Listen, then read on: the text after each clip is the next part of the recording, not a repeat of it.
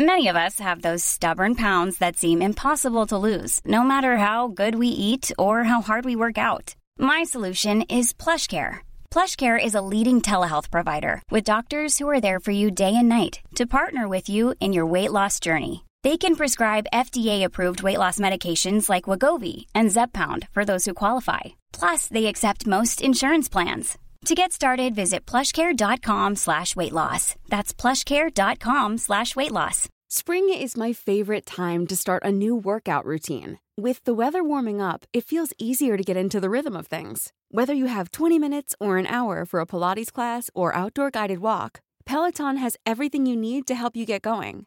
Get a head start on summer with Peloton at onepeloton.com. Quality sleep is essential. That's why the Sleep Number Smart Bed is designed for your ever evolving sleep needs. Need a bed that's firmer or softer on either side? Helps you sleep at a comfortable temperature? Sleep Number Smart Beds let you individualize your comfort so you sleep better together. JD Power ranks Sleep Number number 1 in customer satisfaction with mattresses purchased in-store. And now save 40% on the Sleep Number limited edition Smart Bed for a limited time. For JD Power 2023 award information, visit jdpower.com/awards. Only at Sleep Number stores or sleepnumber.com. El día de hoy no es lo mismo. ¿Por qué? Porque eh, el día de hoy surgió un tema eh, lamentable. El día de hoy surgió un tema triste en donde eh, todo esto involucra violencia, involucra cosas muy nefastas que no deben de estar ocurriendo ni en la sociedad ni en, eh, ni en el ambiente médico. Entonces, el podcast del día de hoy se, se llama Justicia para Mariana y por qué el servicio social ya no es viable en México.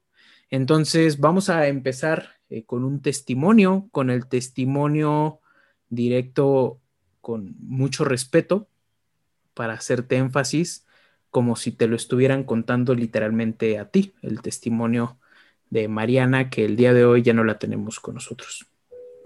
Hola, me llamo Mariana, soy médico pasante. Tengo 24 años, soy egresada de la carrera de medicina de la Universidad Autónoma de Chiapas. Qué ilusión poder decir que ya concluí mi carrera. Ahora empieza lo más maravilloso de medicina, el servicio social tanto tiempo que empeñé estudiando, casi siete años, uno de internado y empezando este de servicio social. Decidí hacerlo en una comunidad de Nueva Palestina, en el municipio de Ocosingo, un poco lejos de mi hogar y de mis padres, pero también me lleva la ilusión de una atención médica a esta comunidad que tanto lo necesitan y que por lo tanto no cuentan con los recursos necesarios a atención de salud. Empieza una nueva etapa enseñanzas, pero un día todo cambió. Algo ocurrió que cambiaría totalmente mi vida y fue agredida sexualmente. Por estas personas que yo les di mi vida, les di mi conocimiento, les di toda esa salud. En ese momento yo me sentí en un vacío total.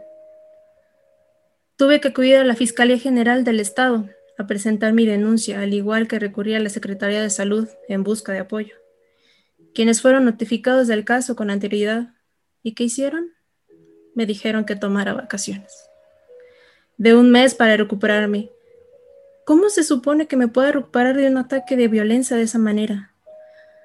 Durante esos días de vacaciones esperaba por lo menos me cambiaran a otra comunidad, pero no fue así. No quería regresar al sitio donde sufrí todo lo ocurrido, donde revivía todo ese odio. No lo podía soportar. Además, durante esas vacaciones que según me dijeron que tenía que tomar, no hubo paga. Por lo tanto, me quedé sin dinero. Esta clínica pertenece a la jurisdicción número 6 de Palenque. Hoy, 29 de enero del 2020, estaba un momento aquí y después me fui dejando a mi abuela que tanto a mí.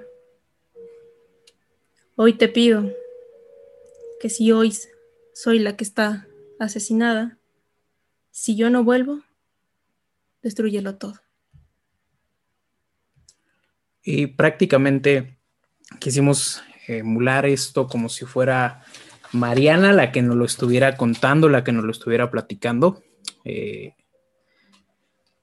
pero bueno, eh, muchos eh, ya han visto de qué trata esto, de qué va esto. es algo muy lamentable que se está haciendo pasar, me parece, como un suicidio, aunque por algunas cuestiones de la fiscalía que hemos estado revisando, que hemos estado revisando bastante a fondo, lo están demostrando como un que tiene la, difunta, que tiene algunos signos de violencia por ahorcamiento, aunque nunca especifican si este tipo de violencia por ahorcamiento es autoinfligido o por alguien más. O sea, en medicina, en medicina legal a nosotros nos enseñan eso, ¿no?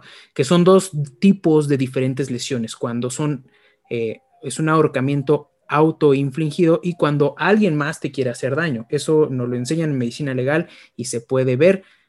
Obviamente nos revelan esto porque es una carpeta que está abierta a investigación. Supongo que se están reservando diferentes tipos de información. Y entonces vamos a empezar con esto. Eh, no es como tal vez me hubiera gustado dar la bienvenida en este episodio a la nueva co-host, a Jax, a la doctora Jax Gómez, pero ella fue la que te dio el testimonio, como si eh, simulándolo, como si Mariana te estuviera hablando. Y te quiero poner en contexto. ¿Por qué? Porque eh, el programa siempre ha ido dirigido a médicos generales, siempre. Pero este es el primer episodio que no va dirigido a médicos generales. Este es el primer episodio que va dirigido a todo el público. Y si no sabes qué es, te quiero poner en contexto, ¿ok?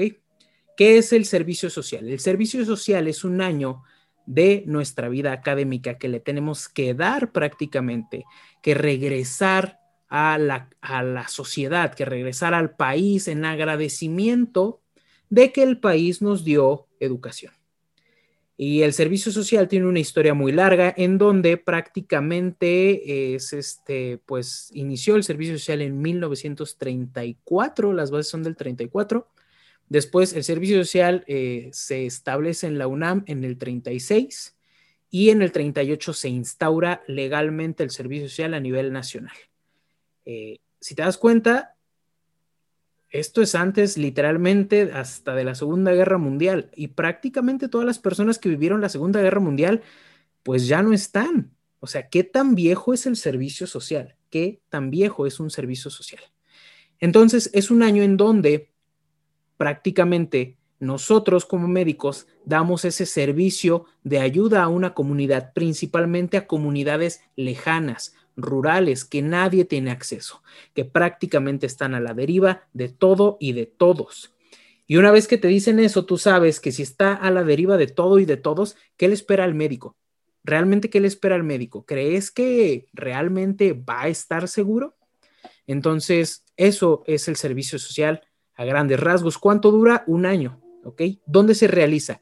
El servicio social, tú en medicina y en la gran mayoría de las carreras eh, científicas, bueno, de, de, del área de la salud, perdón, eh, lo puedes realizar en un hospital, en una clínica o en un hospital eh, muy lejos, ¿no? De difícil acceso, que es en donde se corre más riesgo. Mientras más alejado estés de la ciudad, más riesgo corres.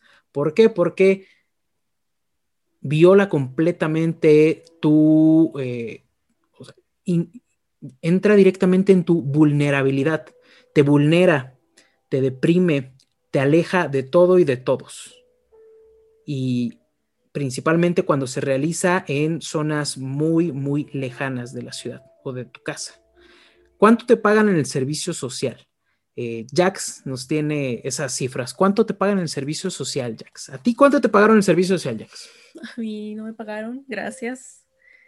Yo, pues como estaba en vinculación, obviamente, pues no, no te pagan. Tuve que, obviamente, buscar mi propia plaza. Hay una manera eh, que tú puedes, eh, digamos que quedarte en, unas, en la ciudad, si tú lo quieres así. Eh, de esa manera tú te puedes quedar en la ciudad y tienes que buscar tú una plaza en investigación o en investigación por la CIFRUS o en investigación por vinculación. Tú tienes que hacer todo el trámite y es un trámite suma, sumamente tedioso, cansado, pero lo mejor de todo es que en estas plazas no pagan. A las personas que se van en vinculación no les pagan ni un peso. Yo también estuve en vinculación y a mí todo el año no recibí ni un solo peso. A pesar de que se cruzó COVID, a pesar de que muchos estuvimos asistiendo a un triage respiratorio, no se nos dio ni un solo peso. Eh, no es queja, es la verdad. Así funciona, así funciona el servicio social. Entonces, ¿cuánto te pagan en el servicio social, Jax, a la gente que le paga? Bueno, en un estudio que sacaron este, la Secretaría, que es como del 2018, para a estas alturas, un pago de servicio social en investigación, solo de investigación les pagan mil pesos al mes. Un pasante eh, médico eh, doble C les están pagando 3.576 pesos al mes. El tipo C, 3.673. El tipo B, 2.420. Y el último que es el A es 2.100. Aunque tengo que aclarar que en ese artículo dicen que te hacen un depósito extra para aquellos materiales que tú necesites, cual son un mínimo de casi mil pesos. Y creo que los que estamos realmente eh, aquí en medicina, no hubo esa remuneración de ese cobro de dinero. Entonces, ahí hay una incógnita de dónde sacan o ¿Dónde está ese? Eh, más bien esas cifras que dicen que se les paga. Sí es. Ok. Ya vimos qué es, ya vimos cuánto dura, ya vimos dónde se realiza, ya vimos cuánto te pagan, la gran cantidad de dinero que te pagan. Ahora, ¿bajo qué condiciones está un médico pasante de servicio social? ¿Cuáles son las condiciones que está? Prácticamente tiene una vivienda, sí, esa vivienda se la tiene que proporcionar la jurisdicción en donde va a dar. Muchas veces la vivienda es en el mismo consultorio y cuentan con literalmente en muchos lugares, en muchas ocasiones, cuentan literalmente con un catre, con una cama, con un escritorio y con un baño, con lo básico. ¿Por qué? Porque son comunidades de difícil acceso, aunque más que difícil acceso, hoy eh, se deja más claro que nunca, es una comunidad de alto, altísimo riesgo. Ahora, aquí hay otro punto bien importante. En el 2020, pues se cruzó el COVID, se cruzó eh, lo que ya sabemos, o sea, la pandemia, el COVID, todo esto, y necesitaban médicos, necesitaba el gobierno un incentivo. Y dijeron, bueno, ¿cómo vamos a hacer este, cómo podemos hacer un buen incentivo para los, para que los médicos atiendan en comunidades alejadas, para recompensarlos? De, su trabajo que hacen atendiendo a gente de muy bajos recursos, que es algo muy, muy loable, muy bonito. Yo la verdad eh, tenía como que ese sueño romántico y bonito de atender en una comunidad, de ser el doctor de la comunidad, eh, atender a niños, atender embarazadas, atender eh, picaduras de serpiente, de, de, arañas, todo eso. Yo tenía esa ilusión, pero después mucha gente me dijo, no lo hagas porque literalmente está muy, muy caño en el asunto. No lo hagas. O sea, si puedes quedarte en la ciudad, quédate. Entonces, el gobierno de México incentivó dar dos puntos adicionales en el ENARM 2020 a quien se vaya o quien se haya ido a hacer el servicio social en una comunidad marginada o de alto riesgo, porque es alto riesgo, o sea, eh, es alto riesgo. Si es marginada, yo lo sé, pero al final es alto riesgo. ¿Por qué? Porque esa comunidad marginada tiene todo el contexto social en contra. Y en contra principalmente de quién? De las mujeres. Principalmente en contra de las mujeres. Esto nos debe de preocupar a nosotros. ¿Por qué? Por una, porque somos médicos, porque lo que le pasó a Mariana me, me pudo haber pasado a mí, te pudo haber pasado a ti. Eh, le pudo haber pasado a Jax, a cualquier mundo, a cualquier persona le pudo haber pasado. Pero principalmente a cualquier mujer le pudo haber pasado. No tienes la idea de las historias de terror que nos llegaron hoy en Instagram, en Twitter, contando literalmente que vamos a estar eh, diciendo algunas historias de terror, literalmente terror, eh, del servicio social. Entonces, pues vamos a hablar posterior a esto. ¿Por qué? Pero ¿por qué estamos hablando de esto? Estamos hablando de esto por los hechos, por los hechos que ya te contó Jax desde la perspectiva de Mariana. ¿Por qué? Porque esto es la gota que derrama el vaso, literalmente, es la gota que derrama el vaso. Pero, ¿por qué es importante esto? ¿Por qué te interesa? ¿Por qué te interesa, Jax? Pues principalmente, pues es que son muchas cosas, ¿sabes? Em, creo que aquí a los que apenas están terminando su carrera es importante que sepan a dónde van a ir. Sí. Eh, desgraciadamente, muchas de las escuelas de medicina no tienen un control de algunas de las sedes para servicio social. A veces, eh, bueno, en el internado obviamente tú estás en una rotación hospitalaria, ¿no? Algo cuando estás en un servicio social, eh, eres tú. Eres tú contra el mundo. Exactamente. Eh, realmente ahí es una presión increíblemente alta de que tú tienes que resolver todo. Todo. Todo. Y no sabes a qué población, a qué gente te vas a encontrar. Puede ser gente muy agradecida, gente. hasta de comer. Claro, o sea, me han dicho que a veces les invitan a comida, que les trajeron el cerdito en carnitas, X cosa, ¿no? Pero mucha gente es muy mala. Realmente la gente o la humanidad se ha hecho como, es que hay muchas palabras para describirla, pero en estos momentos muy sin valores, ese respeto al humano. Sí, digo, o sea, ese respeto humano hacia y sobre todo al, médico, ¿no? O sea, está, es algo, es, es un ambiente muy fuerte, digo, cuando el médico estudia para, para cuidarte, para protegerte, para ver por tu salud y que así se lo pagues es una decepción.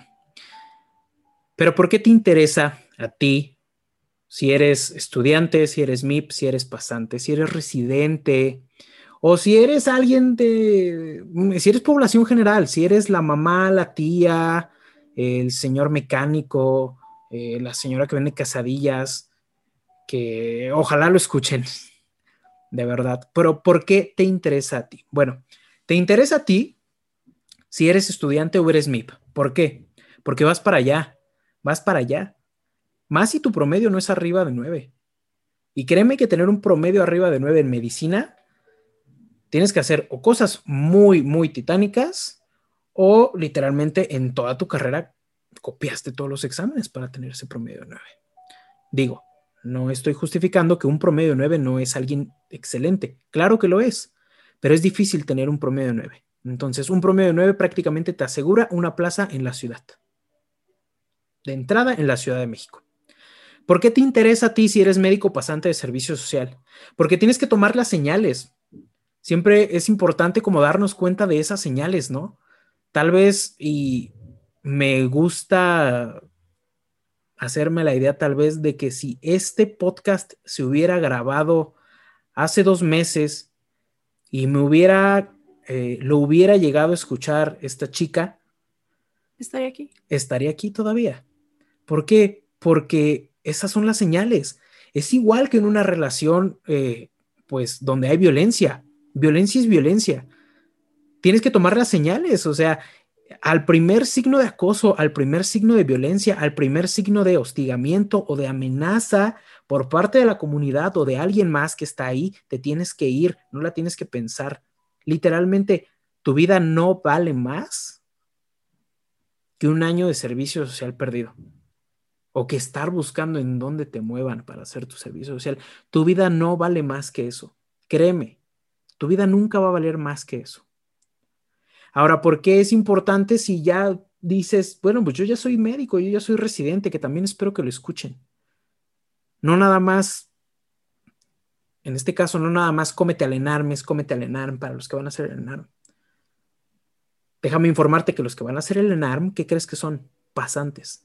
¿Quién crees que murió hoy? Una pasante. Por eso le importa a todos. Si tal vez tú ya eres médico, tú ya eres residente y dices, ¿sabes qué? Yo ya lo sufrí, eso ya yo lo pasé, a mí ya me vale madre. Pues no, o sea, ya no, ya debemos de dejar de ser apáticos. No sé por qué en la carrera de medicina te enseñan a ser apático con tus compañeros, con la vida, con los problemas de los demás. A mí no me afecta. Ese no es mi problema. Yo ya pasé por eso, ¿no? Y aquí eh, entra algo bien importante. En los últimos días o semanas nos dimos cuenta de algo. Literalmente un tweet, un tweet puede destruir tu credibilidad, tu trabajo, tu esfuerzo y tu carrera. Un tweet, una opinión, un comentario en una red social. Una libertad de expresión. Eso es libertad de expresión. Pero una muerte violenta que se está clasificando como posible feminicidio, eso no te va a inmutar, no vas a sentir nada. ¿Qué vas a pensar? Pues es que al final es una pasante. Ah, es una pasante. Pues fue su culpa, ¿no? Fue su culpa. Ella se quiso ir ahí, ya sabía lo que se atenía. Mm, pues es que, mira, le hubiera echado más ganas si hubiera subido su promedio. Y si hubiera subido su promedio, pues hubiera alcanzado en, en la ciudad, en un hospital. No, de eso no se trata. Violencia es violencia, punto. No por eso nos esforzamos más de 10 años por trabajar, por estudiar. Entonces, así como muchísimas redes sociales hicieron un, literalmente un desmadre por un tweet. Un trending topic, o sea, fue increíblemente. Por un tweet, ¿de verdad? ¿Por qué no se va a hacer ese mismo desmadre por una doctora que fue violentada salvajemente? ¿Por qué no? Y si eres población general, tú no eres médico, no sabes de lo que te estoy hablando, no te interesa, también te interesa. ¿Por qué? Porque ahora más que nunca necesitas médicos, necesitas científicos, necesitas investigadores, necesitas especialistas. ¿A poco no te ha quedado claro los números que ves diario en las conferencias de prensa? ¿No han quedado claras aún? ¿No has visto los números de muertes? ¿No has conocido a alguien cercano a ti que haya fallecido? por la pandemia? ¿No crees que si tuviéramos más médicos atendiendo a esos pacientes, estaríamos, eh, o sea, habría un menor índice de muertes? Literalmente ayer me dijeron que para entrar a trabajar con ellos, ¿cuántos pacientes ven dos médicos, Jax? Pues si es un área de hospitalización, están viendo 50 cada uno. O sea, si es 50 pacientes por un médicos generales. Por uno a dos médicos generales, no especialistas. 50 pacientes. Es un piso. Es el piso de medicina interna de mi internado. Literalmente. Literalmente, sí. Y teníamos a los residentes, a los médicos de base. 50 pacientes. O sea, si eres población, si eres cualquier persona, de verdad, Ahorita necesitas más médicos, más científicos, más investigadores. Si tuvieras más científicos, ya hubiéramos ideado algo. Si tuvieras más investigadores, la vacuna pudo haber salido de aquí. Porque aquí en México, créeme que tenemos todo el potencial para hacer cosas que se hacen en Alemania, en Estados Unidos. Tal vez no tenemos el, el potencial económico, pero sí tenemos el potencial mental y creativo pero pues esto debe de estar bien pagado, debe de tener todas las medidas de protección, de seguridad y para poder cumplir cada quien sus sueños, cosa que Mariana no tuvo ni tendrá por hacer. Pues prácticamente eh, el equipo de investigaciones especiales de Cometa Lenar estuvo recabando cierta información. Eh, ¿Por qué? Porque esto no, no es nuevo, ¿eh? O sea, esto no es nuevo para nada es nuevo. Eh, déjame decirte que hay antecedentes de la Gaceta Médica de México, de un artículo del 2000, 12. El artículo se llama, lo puedes buscar en internet, se llama Condiciones sociales de los médicos pasantes de la Facultad de Medicina de la UNAM en áreas rurales. Es por la doctora Alicia Hamur. Y te dice, prácticamente, los médicos pasantes de servicio social cambian su contexto en aislamiento y asumen responsabilidad total sobre la gente. Esto condiciona que se genere una extrema vulnerabilidad, incertidumbre, descontrol y soledad. Las universidades y las instituciones se alejan sobre todo para la resolución de problemas. En el estudio hubo ayuda económica a los médicos pasantes de servicio social. ¿Quién recibió más ayuda? ¿Quién recibió más ayuda, Jax? Los hombres. Los hombres, según el estudio, recibieron más ayuda económica. Y nos da recomendaciones. Las recomendaciones es información previa de la plaza. Bueno, pues mis plazas de servicio social que yo no tuve, bueno, que yo tuve la fortuna de gestionar la mía, que me moví muchísimo, que me costó prácticamente el año de internado gestionar mi propia plaza. Porque, ¿sabes cuánto tiempo se tardó? ¿En cuánto tiempo antes dieron las plazas? Que me parece que fueron dos días antes, ¿verdad? Sí, hace dos días. Dos días, antes de escoger plaza nos dijeron cuáles eran. ¿Tú crees que tienes tiempo de escoger, de investigar a dónde vas a ir? No. ¿A dónde chingados vas a llegar? La recomendación, otra de las recomendaciones que dan es optimizar la comunicación con la jurisdicción. Claro. Aumento de las becas para ya no depender de la familia. Claro. Y escuchaste a Jax, ¿no? ¿Cuánto gana un médico pasante de servicio social? ¿Tres mil pesos en doble C? Tres mil pesos, es correcto. O sea, creo que gana más el programa ese que el presidente dio de jóvenes. Sí, de jóvenes construyendo el futuro. Creo que te dan 3.800, la verdad. O sea, no es posible. Literalmente no es posible. También te dicen que debe de haber apoyo legal y policial. Claro. Atender situaciones emocionales. Claro. Yo creo que por eso a Mariana le dieron vacaciones. Claro. Con vacaciones se arregla un abuso sexual.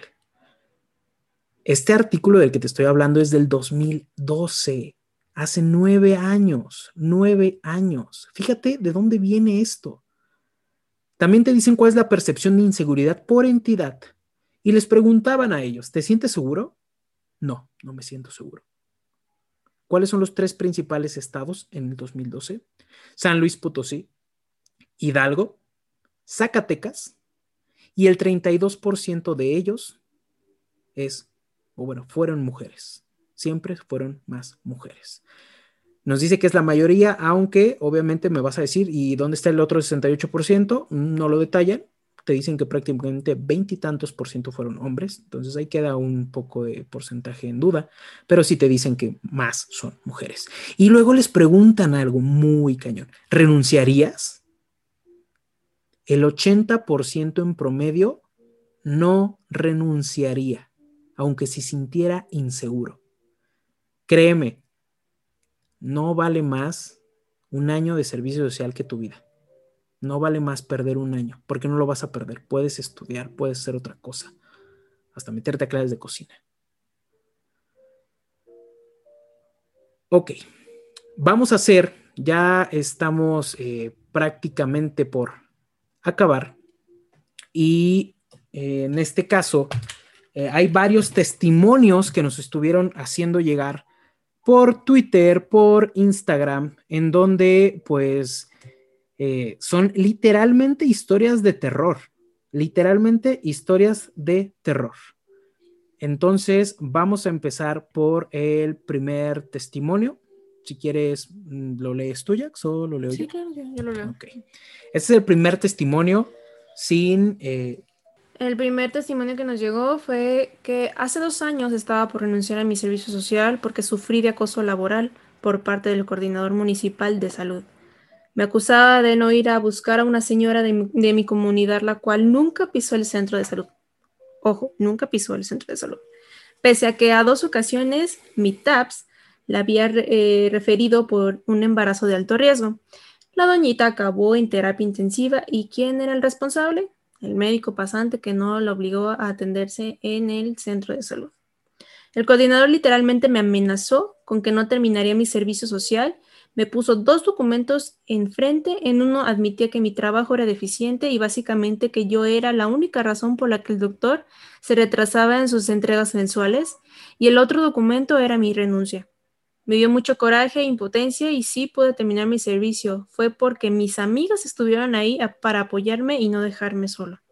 El último mes del servicio social tenía tanto estrés que acabé en el hospital y aún así la única preocupación del sujeto era que entregara mi CISBEA que es un papel lo que tienen que entregar. Sí, es un reporte mensual enorme, tediosísimo, que lo hacen los médicos que están contratados, principalmente en ISEM, pero se lo dejan siempre a los pasantes.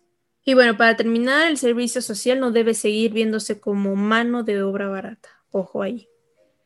De no desaparecer, se debe de proporcionar seguridad, una estancia digna y el salario debe ser remunerado. El pasante de ISEM hace todo lo que hacen los médicos de base, por lo menos eh, de la mitad del dinero. Es muy lamentable todos estos testimonios que nos están dando. Es una pena, literalmente es una pena escuchar eso. Y digo, hay muchísimos testimonios. Eh, literalmente este es un poco más corto y es de una doctora en donde eh, nos, pone literalmente eh, que estés orinando afuera de mi clínica y me digas, ¿a que nunca habías visto algo tan bueno, doctora? Ah, caray. Literalmente, estaba el tipo orinando afuera de su clínica y así le contestó. Son comentarios que para ellos son chiste y los amigos les aplauden. Acoso y miedo por estar sola, comentarios incómodos día a día es lo que vivimos muchas y no fue la única vez. Los hombres en México están tan orgullosos de su machismo que da asco y miedo ir a un pueblo sola. Lamentablemente, el ser mujer profesionista o mujer es arriesgarte a eso y más. Es, como te dije antes, una historia de terror. Y eh, te voy a contar la última ¿Por qué? Porque ya te habíamos dicho antes que todo implica el contexto sociocultural de estar en, una comunidad alejada.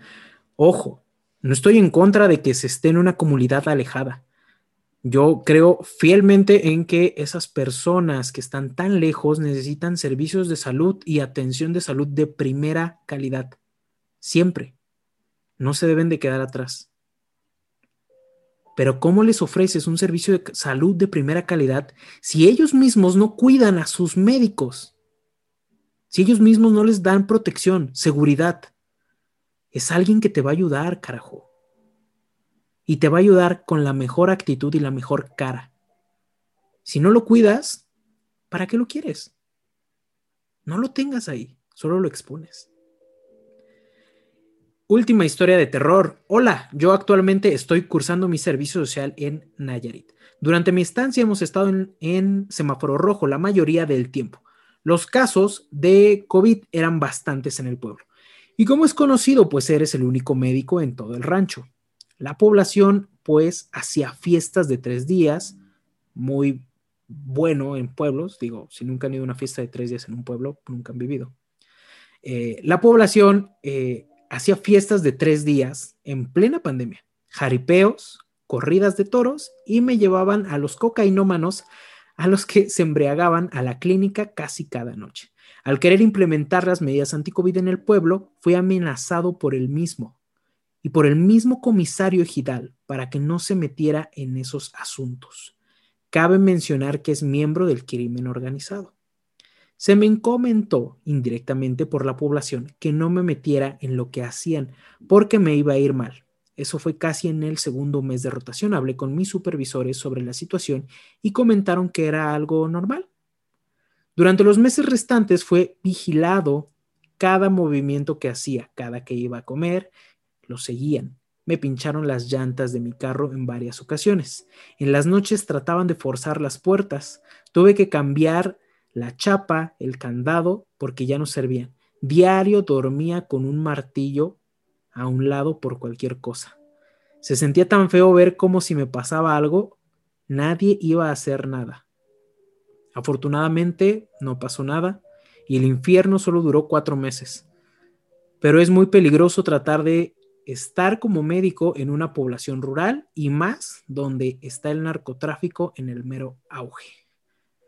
Ese es el contexto sociocultural, ¿no? Eh, lamentablemente, las comunidades que están muy alejadas, por lo mismo que están muy alejadas, la única ayuda que tienen, en muchos aspectos, principalmente económica, es del crimen organizado. Y prefieren cuidar al crimen organizado porque ellos los cuidan a cuidar al personal de salud. Porque pues ellos no son nada. Ellos no nos cuidan. Ellos no hacen nada por nosotros. ¿Y para qué me interesa hacer algo por ellos? ¿No? Finalmente, te pido que hagamos un ejercicio juntos.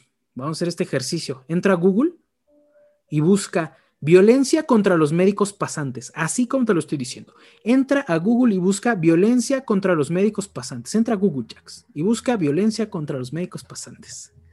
Y te vas a encontrar con una joya, literalmente joya tras joya. La Academia Nacional de Medicina en el 2014 es lo primero que te va a salir y dice agresiones durante el servicio social. Exacto. Después te va a salir violencia en la práctica médica. Es un artículo publicado en Cielo en el 2018. En México. En México. Violencia crece. Es por medio de un blog en el 2017. Y después sale Twitter esta red social tan buena y tan mala, es un arma de doble filo. Dice, médicos pasantes de servicio social acorralados. El IPN reporta 13 casos y violan a una pasante en Guanajuato. Después viene un artículo de El Economista. ¿Qué carajos hace el economista hablando de esto? El economista es de economía. A mí me dijeron eso muchas veces. El médico no necesita economía. ¿Pero qué hace entonces ahí? Te dice, el artículo del economista dice, 75% de los médicos pasantes de servicio social han padecido violencia. Año 2015. Expansión. Expansión es una revista de negocios, de emprendimiento. Expansión tiene un artículo en el 2020 que dice agresiones van en aumento. Te dejo de tarea que tú los busques, que tú los abras y que tú leas todos.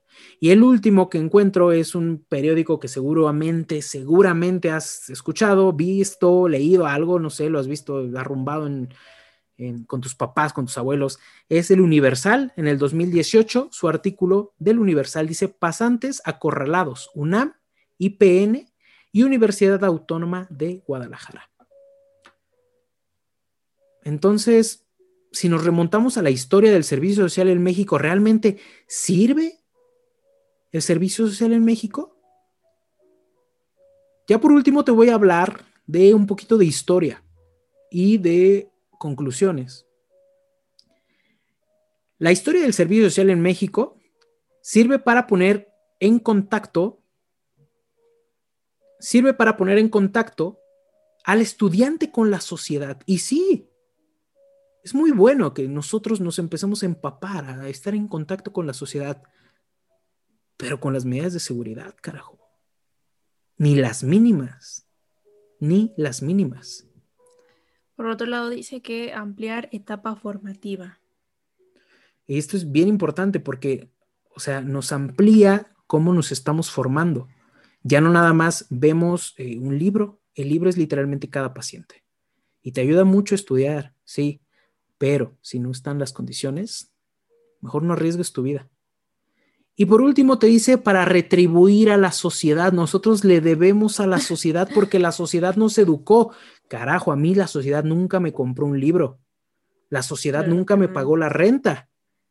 ¿Quién me pagó la renta? Mis papás me pagaron la renta durante siete años. ¿Y quién crees que pagó la universidad en donde estudié? Mis papás. Tal vez universidad pública, sí, pero ¿de dónde crees que sacan dinero las universidades públicas? De los impuestos. Y a mis papás, ¿qué crees que les quitan? Impuestos. Literalmente. Y no les quitan un peso, ¿eh? si tú lo sabes. No les quitan un peso de impuestos. Entonces, ¿realmente le estamos regresando algo a la sociedad? Por Dios, es más un trámite.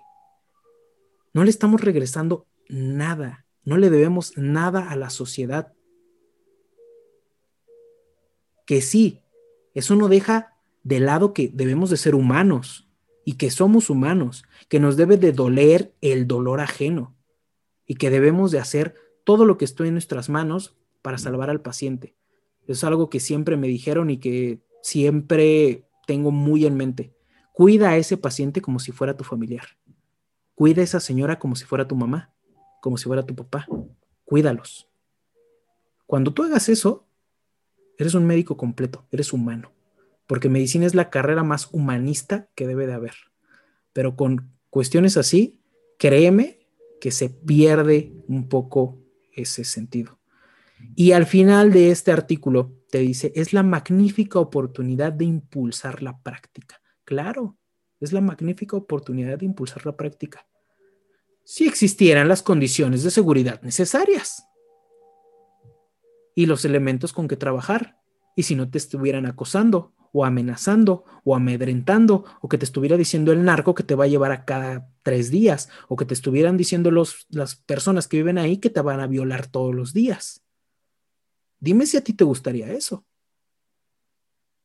El servicio social se remonta, fíjate, justo Sierra. Creo que mi primaria era justo Sierra. Justo Sierra en 1933 dio el primer paso para esto.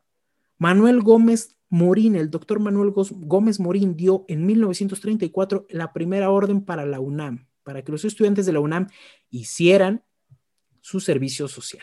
Gustavo Vaz Prada institucionaliza todo esto a toda la UNAM en el 36 y dice que la duración debe de ser no menor a 480 horas.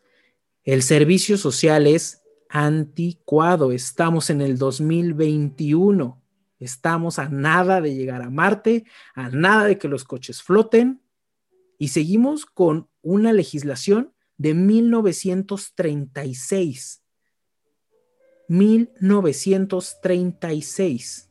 Si no sabías eso, pues ya lo sabes. O sea, es increíble cómo, cómo aún seguimos en muchísimas cosas tan, tan atrasados. Vamos a acabar ya eh, con las conclusiones. Eh, perdona si eh, tal vez en algunos momentos nos ofuscamos. no es con intención de faltarle respeto a nadie absolutamente sino de levantar la voz, como ya se los había dicho en tal vez en redes sociales. Si tenemos una voz, si tenemos un podcast, si tenemos un medio, ¿por qué no utilizarlo para algo? El podcast se llama Cómete al ENARM, pero sin médicos pasantes no hay ENARM. Y sin médicos no hay ENARM. Y si no hay ENARM, yo no te estuviera hablando ahorita. Entonces, para eso sirve. Para eso sirve este voz, esta voz, este medio y este podcast. Eh, las conclusiones, ¿cuáles serían una de tus conclusiones para el servicio social? Pues varias de las conclusiones que, en estos días, o más bien hoy, principalmente por, la noticia de, Mariana, el servicio social es algo ya bien obsoleto para el médico. Sinceramente, eh, si se quiere dar un servicio médico, no destruyes a tus pasantes, no los maltrates, no los dejes a la deriva. No seas, no los uses de mano de obra barata. Es correcto, no, no los hagas ver menos. De por sí. en estas últimas décadas o en estos años, el médico ha, ha perdido todo el respeto de la humanidad. Sinceramente, somos una basura porque no queremos, no tenemos las ganas de poder tratar a alguien cuando tenemos todas esas ganas y toda esa actitud y esa sed de poder ayudar a todo el mundo. Exacto.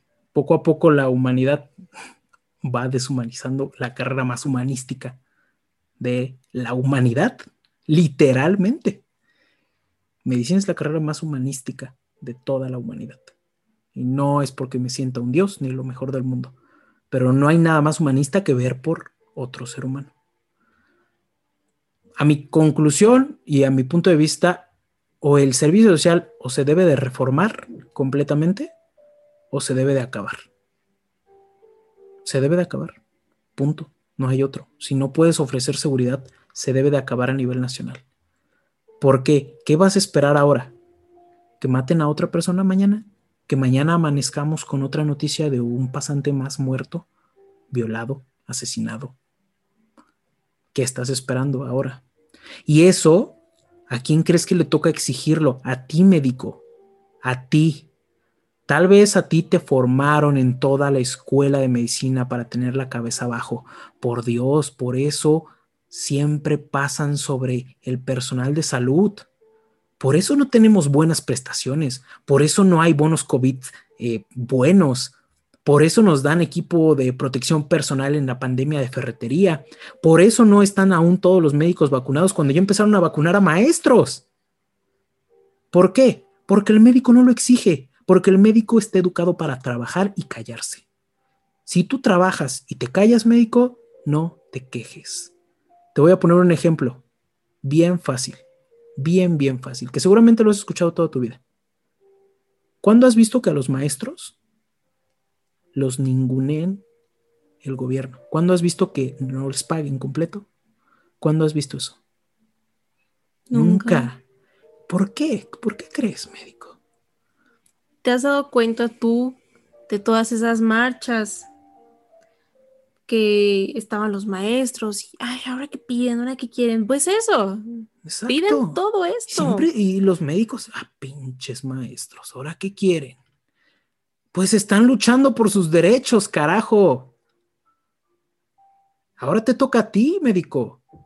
General, especialista, subespecialista, alta especialidad, triple especialidad. Ahora te toca a ti. Si tú no peleas por esto, si tú no peleas por tus derechos, por una buena paga, por una buena protección, porque créeme que te lo mereces. En este momento tenemos todo el derecho de pedir lo que nos merecemos, no lo que queramos, lo que nos merecemos. Así como nos llaman héroes. Sí. Qué romántico. Tenemos el, derecho de poder pedir muchas cosas. Porque le hemos dado, y los médicos en primera línea le han dado todo. Algunos le han dado hasta su vida al país y a la gente de este país y al gobierno de este país, tristemente. Entonces, tenemos el derecho ahora de exigir por nuestros derechos sí o sí. De manera pacífica, no te estoy diciendo que vayamos y hagamos un golpe de Estado de manera pacífica siempre, pero debemos de empezar a pelearlo, porque si no, esto se va a volver a repetir mañana, en un mes, iba a ser, ah, mira, mataron otro pasante. Ah, mira, mataron otro interno. Mm. Mm, qué mal. Ah, mira, golpearon otro médico. Mm. Ah, mira, lo sacaron a golpes del hospital y lo mataron. O no ah. reciente que les echaban cloro. Ah, mira, les están echando cloros a los médicos. Ah, qué güeyes. Por Dios, o sea, ¿cuándo te vas a hartar? Yo ya estoy harto de eso. Yo siempre estuve harto desde el primer semestre. Pero ya estoy harto de esto. Yo, que vengo saliendo. ¿Y tú por qué no, médico? ¿Cuánto tiempo llevas ahí?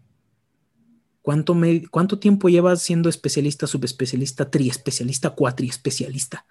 Eres R9.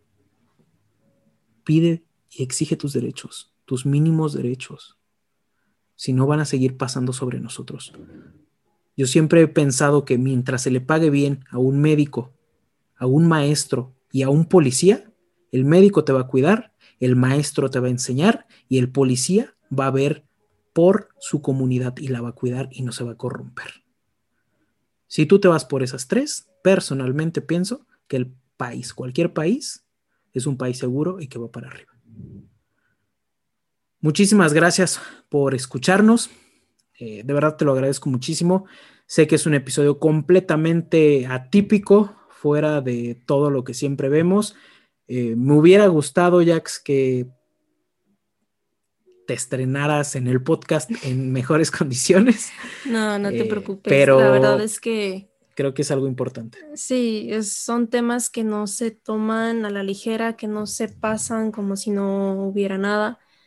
Sinceramente, es muy lamentable todo esto, lo que está pasando con Mariana. Eh, también uso este medio para mis condolencias a la familia y que todo el gremio médico me, me, uno yo, me uno a la causa de, ella, ¿no?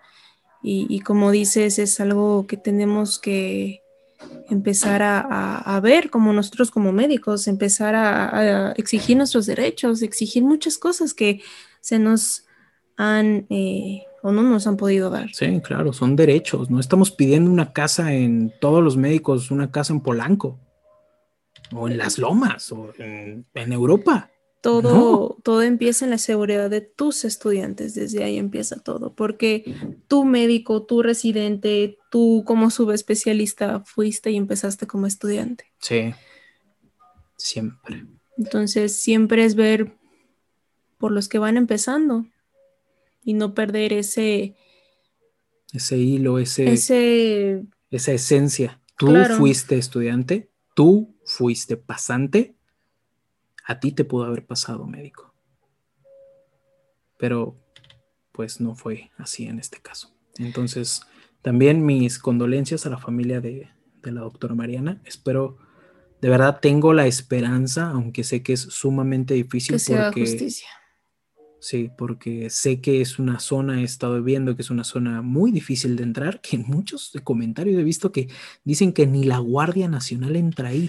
Carajo, si no entra la Guardia Nacional, ¿por qué si entran los estudiantes? Tus médicos. ¿Por qué entran tus médicos, Universidad de Chiapas? Universidad Autónoma de Chiapas. Y los dejas a la deriva. Si no entra la Guardia Nacional, imagínate. ¿Qué puede esperar uno? Qué, qué miedo, carajo. ¿Qué puede esperar uno? Espero, realmente esperamos que sea justicia y que se llegue al fondo de este asunto. Y que ya no sea ni una más en esta historia. Que sea la última. Que sea la última. Te mando un fuerte abrazo, muchísimas gracias por habernos escuchado. Eh, vas a estar escuchando a Jax, ya sabes, en los medicazos. Eh, me hubiera gustado que empezara de una manera diferente, más amena, pero bueno, es lo que se da y ya te dije, este podcast para eso es. Este podcast, si no hay médicos pasantes, no hay podcast. Te lo agradezco mucho, te mando un fuerte abrazo, cuídate mucho, por favor. Espero que tomes en cuenta lo que platicamos y si lo quieres tomar en cuenta, si te cayó mal lo que platicamos aquí, lo que escuchaste, no lo escuches, no lo recomiendas, no pasa nada. A nosotros no nos quita nada. Es libertad de expresión, siempre. Cuídate mucho, que estés muy bien y gracias por escucharnos. Mom deserves the best, and there's no better place to shop for Mother's Day than Whole Foods Market. They're your destination for unbeatable savings, from premium gifts to show-stopping flowers and irresistible desserts. Start by saving 33% with Prime on all body care and candles. Then get a 15-stem bunch of tulips for just $9.99 each with Prime. Round out Mom's menu with festive rosé, irresistible berry chantilly cake, and more special treats. Come celebrate Mother's Day at Whole Foods Market. Here's a cool fact a crocodile can't stick out its tongue. Another cool fact you can get short term health insurance for a month or just under a year in some states.